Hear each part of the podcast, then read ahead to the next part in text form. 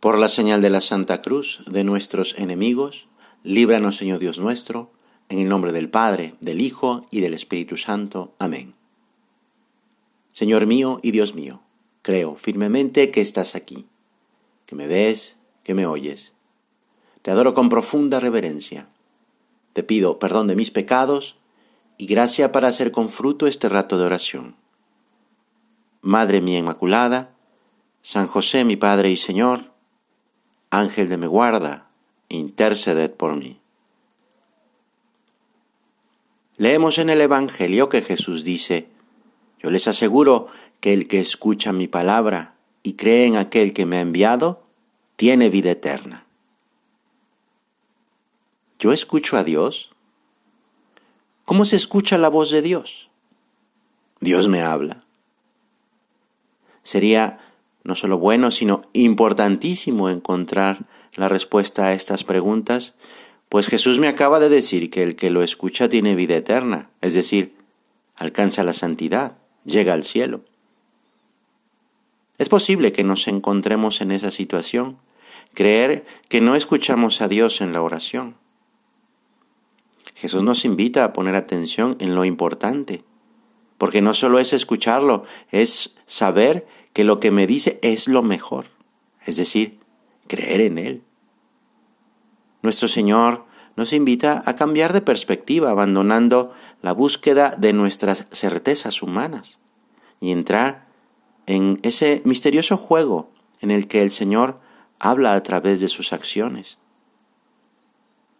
Con frecuencia, quien comienza a hacer la oración ha de enfrentarse al aparente silencio de Dios. Yo le hablo, le cuento mis cosas, le pregunto acerca de lo que debo hacer, pero él no me responde, no me dice nada. Es fácil entonces que aparezca el desconcierto. Siempre he oído decir que la oración es diálogo, pero a mí Dios no me dice nada. ¿Por qué? Sí, como dicen a las demás personas, Dios les habla, ¿por qué a mí no? ¿Qué estoy haciendo mal? Dudas que pueden convertirse en una tentación contra la esperanza. Si Dios no me responde, ¿para qué voy a rezar? ¿O dudas contra la fe? Si Dios no me habla, entonces es que no está. La fe en Dios y en su bondad está por encima de todo. Por eso Jesús pide creer en aquel que lo ha enviado, es decir, en Dios Padre. Y ahí está la clave. Dios es mi Padre. Soy un hijo de Dios. Por eso hay que tomar en cuenta que tenemos la capacidad de escuchar a Dios porque somos sus hijos. Dios habla en muchos idiomas, pero no me refiero a inglés o chino o español, sino que utiliza un lenguaje para hablarle a cada uno de sus hijos. Dios nos habla con parábolas, nunca ha dejado de hacerlo. La parábola de la vida ordinaria. Ese es el lenguaje que Dios elige y el lenguaje que descubrimos en la oración de cada día. Mirando los acontecimientos de tu vida con una mirada, eso contemplativa. Eso es diálogo con Dios. A veces pedirás perdón, otras veces nacerán acciones de gracias, o bien brotarán súplicas de tu corazón, o te llenarás de admiración al descubrir cuánto te quiere Dios porque ha hecho tal cosa contigo o esta otra. Solo lo comprendo cuando me detengo a hablar con Él, a escucharlo. Necesito por eso ese tiempo de oración que me va descubriendo el lenguaje de Dios, como un niño que aprende a hablar escuchando a sus padres cuando le hablan.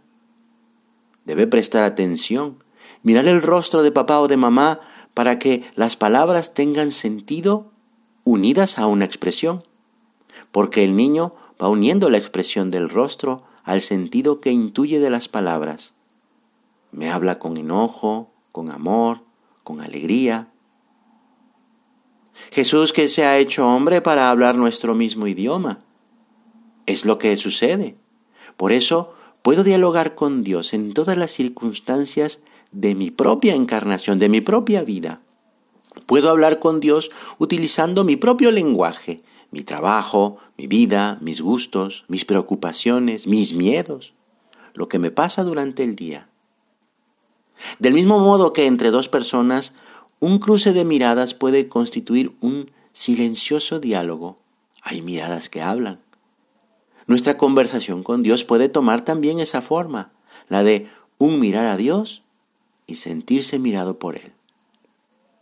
Muchas veces una mirada puede ser más valiosa y estar más cargada de contenido, de amor, de luz para nuestras vidas que un largo discurso.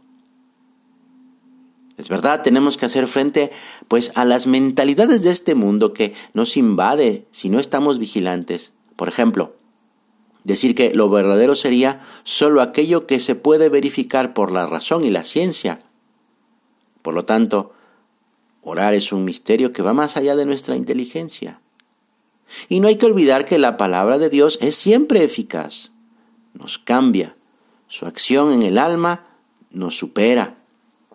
Esta eficacia misteriosa nos invita también a la humildad, porque nos ayuda a confiar en Dios y a estar dispuestos a escuchar su palabra. Entonces podremos vivir lo que dijo nuestro Señor.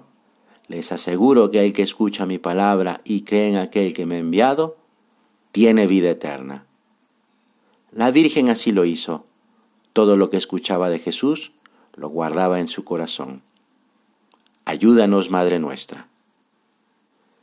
Te doy gracias, Dios mío, por los buenos propósitos, afectos e inspiraciones que me has comunicado en esta meditación. Te pido ayuda para ponerlos por obra. Madre mía Inmaculada, San José mi Padre y Señor, Ángel de mi guarda, interceded por mí.